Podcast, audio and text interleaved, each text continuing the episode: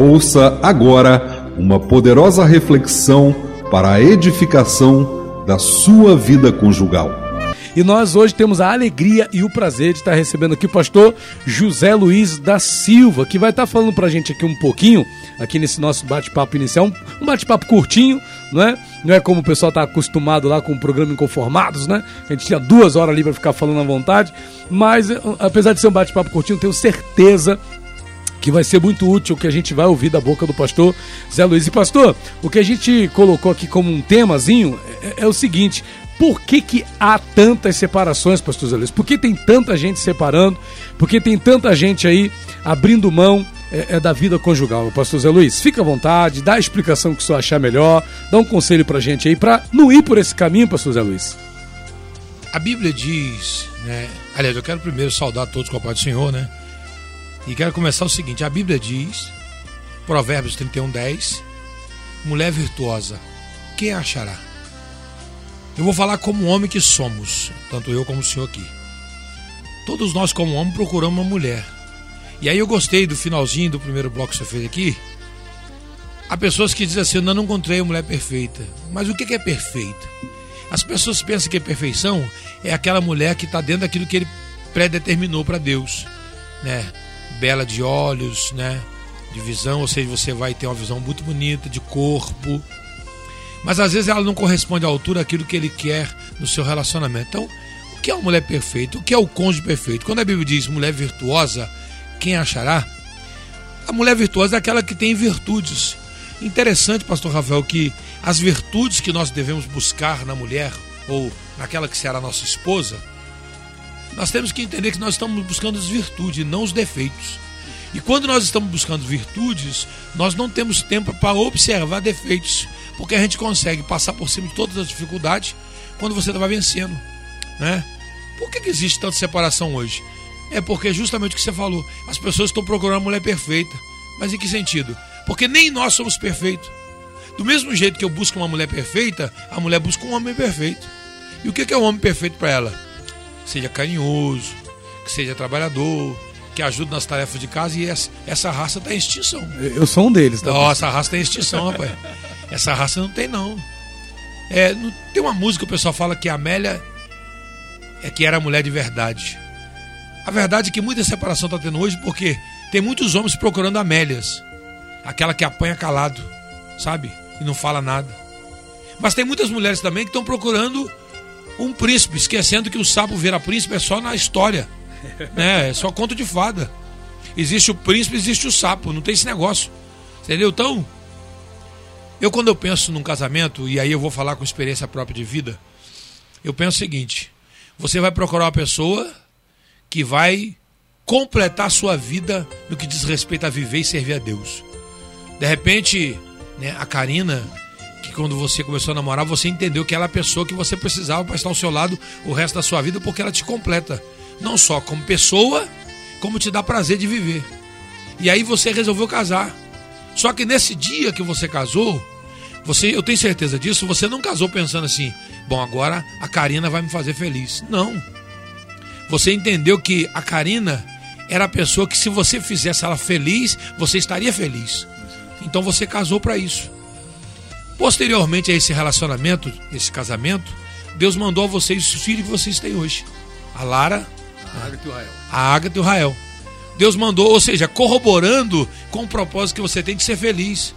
Ou seja, você agora tem uma mulher que além de amá-la, ela te correspondeu o seu amor te dando presente. Os filhos, que é a herança do Senhor. Agora os filhos crescendo observam o tratamento que você dá para Karina e eles observam o tratamento que a Karina dá para você. E aí eles vão levar isso para o seu crescimento, dizendo assim: olha, se a mão depois Deus me deu a oportunidade de conhecer, vamos colocar as meninas, um homem que seja o meu marido, o Rael, uma mulher que seja minha esposa, eu quero que Deus me dê condição de viver com meu pai e minha mãe. Eu quero viver para ela, né? As meninas vão dizer, eu quero viver para ele, e ele, consequentemente, vai me dar o retorno disso, porque isso é um casamento. Tem 34 anos quase já que Deus me deu o privilégio de conhecer a Raquel. Aliás, mais de 34, 34 de casado. Tem 35 para 36 anos que nós nos conhecemos e vai para 34 de casados. Então Deus me deu a oportunidade de de desses 34 anos, procurar viver para Raquel, para fazer ela feliz. E para mim, pastor Rafael, para mim, isso é um ponto de honra, sabe? Eu busco isso incessantemente. Eu persigo esse alvo de fazer minha esposa feliz, de fazer ela todos os dias deitar e dormir despreocupada. É bem verdade que às vezes eu erro. Eu sou um camarada descontrolado nos gastos, sabe? E eu deixo ela preocupada com dívida. Ela fica. Acabei de sair lá agora, ela veio me despedir, me abraçar e nós estávamos conversando sobre os assuntos dos nossos filhos, porque são os problemas que surgem, não é? Meu filho bateu com o carro ontem, a gente não querendo não, a gente fica assustado, fica preocupado. Você tem que ajudar, né? O menino, né, o salário dele que ganha para você pagar o carro, tem que ajudar. Então ela veio conversar sobre esse assunto. Mas eu fico pensando o seguinte: eu tenho buscado de Deus uma oportunidade de fazer tudo que está ao meu alcance para não ver minha esposa deitar aborrecida, para não ver minha esposa acordar aborrecida, mas para que ela se sinta feliz. Isso é um casamento. E quando é que eu sou feliz nesse relacionamento? Porque alguém vai dizer assim, pastor, mas o senhor está se anulando para fazer a Raquel feliz, e o senhor? o retorno da felicidade dela é o minha, é minha. Ou seja, do mesmo jeito que eu penso em relação a ela, ela pensa em relação a mim. Porque isso é um casamento. Você casa para fazer a sua esposa feliz, a sua esposa casa para fazer você feliz. E como é a felicidade dela? Você pensa que é aquilo que você fez por ela, não é. A felicidade dela é aquilo que ela fez por você e que trouxe retorno. Agora, por que, que tem muita separação hoje? Porque já não há esse tipo de pensamento. Hoje a pessoa casa pensando em sexo, somente nas relações sexuais. E de repente, quando ele satisfaz as suas necessidades primárias, ele acha que já não tem mais sentido. Ou depois que ele já desconheceu aquela pessoa, né, no corpo, já sabe como é, já quer partir para um outro relacionamento e vem a separação. Porque na verdade ele nunca entendeu o que é casar. Ele nunca compreendeu o casamento. Eu sempre digo o seguinte: se a pessoa quer fazer sexo, e aí eu não vou quero que os irmãos me compreendam aqui, eu sou um pastor, estou numa, numa rádio é, 100% evangélica, mas não quero ensinar isso. Mas eu vou falar o que, o, o, que a vida é, o que a vida é. Se uma pessoa quer ter uma mulher para sexo, ele vai num prostíbulo. Vai ter uma mulher lá, né? Vai ter a mulher, ele vai fazer sexo, vai pagar, vai embora, acabou. Não tem compromisso de comprar arroz, comprar leite. Se a mulher quer fazer sexo somente, ela não precisa de um prostíbulo que não tem, mas ela na beira da rua, se ela piscar o olho, aparece um monte. Mas isso é para ela ter sexo. Agora, se ela quer ter uma família, mas se ela quer ser feliz, ou se ele quer ser feliz e quer ter uma família, ele tem que anular sua própria natureza para viver em prol do cônjuge. Deixa eu fazer uma pergunta pro senhor, pastor. Tem gente que se separa e justifica a separação na, pela questão da falta de sexo. Pastor, eu me separei porque a minha mulher ela não se interessava. Porque geralmente essa é a crítica que os homens fazem, que as mulheres têm menos interesse sexual do que o homem. E aí o, é, o, o contrário é meio raro, né? Mas é geralmente isso. É possível justificar uma separação, pastor, por conta da questão do sexo? Você pegou um assunto muito bom. O homem, para fazer sexo, o que, que ele precisa? Responde para mim, por favor. Ele precisa. Pastor, é complicado, você me pegou também. Ele é. precisa de quase. Não. Na verdade, só dele mesmo, se for o caso. Não, no caso, vamos supor, para você fazer sexo, para você ter interesse pelo sexo, o que, que você precisa? Do meu corpo funcionando bem. Não, só ver. Só ver, exato, exato. Não é verdade? Exato, exato. Eu vejo uma mulher, me interessa o sexo. Agora, para a mulher fazer sexo, o que ela precisa? Mais do que ver, precisa de ouvir. Ela precisa de ouvir, ela precisa ser agradada. Carinho, Aí o camarada, olha só, o cara vai para você que é pastor e para mim que é pastor e diz: Pastor, tô separando minha mulher porque minha mulher se desinteressou pelo sexo. Não é. É porque o cara olha a mulher dele como um depósito somente. Só como pano de chão. Um objeto sexual, né? Justamente. Precisou, limpou, joga lá no tanque, na hora que precisar, no lava. Não é assim. O sexo começa de manhã cedo quando você sai pro trabalho. E isso eu tô falando em relação à mulher. Pro homem, não. Chegou naquela despiu, pronto, pronto ele já, tá, já viu, para ele é o suficiente. Mas para ela não é assim. Ela pode até deitar com ele. Ela pode até se relacionar com ele. Ela pode até fingir um orgasmo, fingir o prazer, mas ela no coração está triste. Por quê? Porque ele nunca pensou nela como ser humano. Ou seja, ele pensa na sua satisfação e não no lado da mulher. Então, essa justificativa não tem lógica. O cara dizer, a ah, minha mulher se desinteressou pelo sexo. Não, procure saber se você está pagando devidamente os seus votos. Por quê? Porque há muitos homens que pensam que o sexo é a penetração somente. Penetrou, terminou, acabou. Não. O sexo é carinho, o sexo, o sexo é diálogo, o sexo é relacionamento. E eu vou falar para você uma coisa aqui sem medo de errar, pastor Rafael.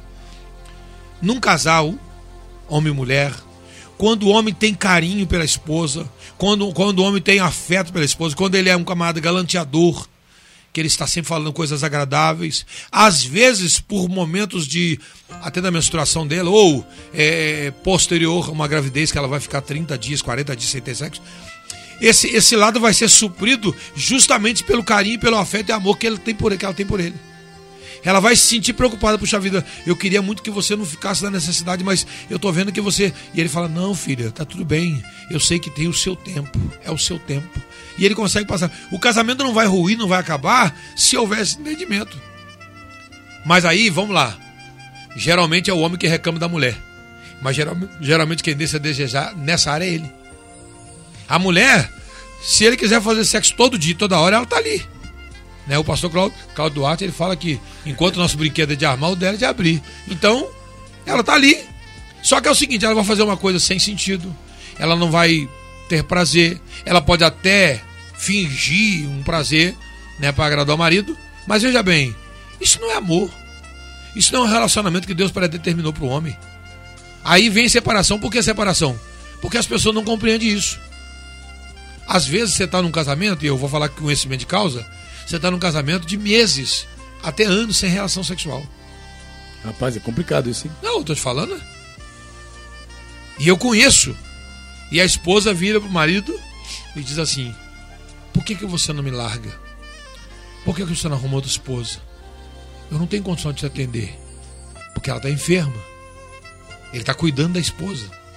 Rapaz. E ela falou para ele: Por que você não me larga? Por que você não arrumou outra mulher? Eu não posso te atender. Ele falou: Mas eu casei pra você, com você para viver na saúde e na doença. Então, Deus me deu você e é você que eu quero morrer do lado. Independente de ter sexo ou Se, não. se tiver sexo, amém. Se não tiver sexo, amém. Eu não casei com você por causa do sexo. Eu casei com você por causa de você. Maravilha. Pastor Zé, sem querer mudar de assunto, mas já mudando, dentro dessa mesma temática, tem gente que separa e diz assim, pastor, eu dei chance pra ele melhorar. Ou eu dei chance pra ela melhorar. Só que ele não melhorou, ela não melhorou. Então separei. E aí, pastor, como é que funciona esse negócio de dar chance pro parceiro melhorar em alguma coisa? Até na questão do sexo mesmo. Ah, minha mulher não melhorou interesse. Eu falei, briguei, conversei várias vezes com ele ou com ela e, e não mudou. Por isso eu separei. Existe esse negócio, pastor, de dar chance pro cônjuge melhorar, pra não separar? Eu, eu gosto de pegar essa passagem aí, essa palavra que você falou de dei chance para ele, pegar uma passagem bíblica quando Deus fala com Adão assim: Quem te mostrou que estava nu? Ele disse: A mulher que tu me deste. É, botou a culpa na mulher. Aí Deus vai perguntar para a mulher: Foi a serpente que me enganou. E se você continuar indo, vai falar assim: O Senhor que errou, fez o homem, fez a mulher e fez Deus, e fez a serpente. Então vamos lá. Quando um cônjuge, seja uma mulher, diz eu dei chance para ele, para ela, e não mudou, esse é o defeito do ser humano. Ele nunca dá chance para si mesmo mudar. Ele quer cobrar dos outros o que ele na verdade deve. Ou seja, eu não tenho que dar chance para minha esposa mudar. Eu tenho que mudar para que na mudança do meu caráter ela possa mudar também. Porque ela vai se sentir, ou ele vai se sentir, na obrigação de uma mudança quando vê que você mudou. Imagine, né? Eu, eu, eu, eu medito, entendo, né? acredito que o relacionamento do senhor com a Karina seja um relacionamento bom pelo que o senhor fala pra gente aí, né? Que você vive bem e tal, tal. Ela tá ouvindo, tá, pastor? É, glória a Deus por isso. Karina, ó, você é privilegiada e eu louvo a Deus pela sua vida, pastor Rafael, seus filhos. Mas vamos lá. Quando você se esmera para fazer o melhor para Karina, ela se sente na obrigação de devolver, se não na mesma altura, um pouquinho mais. Entendeu? E isso eu tô falando não é só sexo, não. É relacionamento no todo. É vida familiar, é tratamento. Eu tava em casa agora, olha só. E eu quero registrar aqui, não sei se a minha esposa tá ouvindo, que eu falei, eu tava vindo pra cá, eu creio que ela ligou. Mas eu quero registrar isso aqui no ar. Eu tava em casa agora, eu falei pra ela, filha, eu vou descer porque vai dar uma hora. Ela falou, não, peraí, tô terminando. Que ela queria que eu comesse a comidinha. De repente ela veio com um prato, com aquele bobozinho de camarão e colocou no, no braço do sofá pra mim. E, aí, e quando ela saiu pra lá, que foi buscar uma água, eu falei, buscar pimenta lá. Eu fiquei pensando comigo assim, olha só, que privilégio. Eu deveria sair lá na cozinha buscar meu prato de comida. Não, ela veio trazer para mim na cama. Eu não sou rei. Ela não é minha empregada. Mas ela quer me ver bem. Como que eu posso deixar de amar? Ou como que eu que eu não vou conseguir corresponder à altura de uma pessoa que me trata bem e faz até o que não pode, porque ela não tem obrigação de levar comida na sua mão. Não. Na é verdade, você tem perna, você tem braço. E a gente muda a visagem como se fosse automático. Eu lá em casa não boto minha comida de Pois é, pois é. Agora você vê, você compra comida crua, né? Ela já vai e faz para você comer. Ainda leva na sua mão. Irmãos, e tem pessoas que pensam que a mulher é escrava, é empregada. E aí, quando chega a noite, ele, ele só sabe falar uma coisa. Ele comeu, bebeu, não falou nada, não agradou nada, não, não elogiou em nada. E quando chega a noite, pergunta pra ela: tem? Tira a roupa. Usa essas expressões assim, meio que jumentícia, sabe? Né? Meia grotesca, né? Aí, como é que é? Como é que é? Ou seja, o camarada não abraça, não faz um carinho, não dá a palavra de agrado. Aí depois vem essa justificativa. Não, pastor, eu separei porque a minha esposa não estava me atendendo, meu marido não estava atendendo. Ainda dei chance, dei oportunidade. Mas peraí. Esse não é o problema aí. Talvez o problema não é ele, talvez o problema sou eu. Pastor, tem muito marido Deus aí, muita esposa Deus, né? Porque Com quem certeza. Dá, quem nos dá chance e oportunidade é Deus, É, né? justamente. Eu fico pensando, pastor, é o seguinte: será que é, é ela que tem que mudar? Porque talvez eu estou dando uma chance para ela mudar, ela não mudou porque ela não tem que mudar. Quem tem que mudar sou eu. E aí é o problema. Eu justifico o injustificável. Não, eu dei uma. Pastor, eu dei uma oportunidade, mas ela não mudou, ele não mudou. Mas talvez ele não mudou porque ele não tem que mudar. Quem tem que mudar sou eu. Você entendeu? E é o que eu tô falando, pastor Rafael. Quando você se esmera para viver bem com a sua esposa, fazendo de tudo que está ao seu alcance, ela olha o seu esforço e diz: gente, ele faz da tripa o coração para me agradar, para agradar nossos filhos, para viver bem com a nossa família. Eu não posso dar para ele menos que isso. Eu costumo dizer quando o cidadão vai casar, e aí eu falo para homem, quando né, nós temos o casamento aqui do rapazinho do lado aqui, de frente à rádio aqui, que é o Israel Áquila, mandar um abraço para ele aqui, para Israel, Ismael, a irmã Lindaura e a Áquila. É, no casamento eu falei para eles, quando você propõe no coração em desposar uma jovem, tirar ela da casa do pai dela para casar com ela, você tem que dar no mínimo o que ela tinha do pai. No mínimo. É comida, calçado, vestimenta, educação. O mínimo que você tem que dar para ela é aí. Agora, para você ser um bom marido, você dá um pouco mais do que isso. Porque o pai dá a obrigação de pai. E você vai dar a obrigação do pai e mais a obrigação do marido. Ou seja, não é só o sexo, mas é o carinho, é o afeto, é a atenção, é o respeito. Além daquilo que ela já tinha. Porque se ela sai da casa do pai dela para passar fome e andar pelada do seu lado descalça, ô meu filho, peraí. Você tem que rever os seus conceitos de casamento. Eu estou observando alguns jovens por aí hoje que o camarada não trabalha, não tem formação é, profissional, mas está desesperado querendo casar. Eu estou observando um jovem ultimamente que não trabalha, não tem serviço, mas está doido para namorar. Eu estou uma hora uma hora chegar perto dele e falar: vem cá, você trabalha? Não. Se for, rapaz, se for namorar minha filha, você vai ter problema. Se, se fosse uma filha, você ia ter problema. Porque você vai namorar minha filha sem, sem saber o que você pode dar para ela, você não tem trabalho. Além de não ter trabalho, não tem profissão. Além de não ter profissão, você não tem perspectiva de vida. Você vai tirar minha filha debaixo do meu teto, comendo, bebendo, dormindo, para passar fome debaixo da ponte? Não. Aí eu volto a dizer o que você falou. Pastor, deu uma oportunidade, deu uma chance, mas peraí. Às vezes o erro é da pessoa. Ontem eu ouvi um testemunho maravilhoso das irmãs que eu levei no Rio, no, na convenção, e uma irmã, né, que eu não vou citar o nome aqui, veio conversando comigo. Que quando ela casou, ela ficou um pouco depressiva, largar a mãe para casar com o irmãozinho, e ele da roça, né, roceiro, não tinha profissão, roceiro.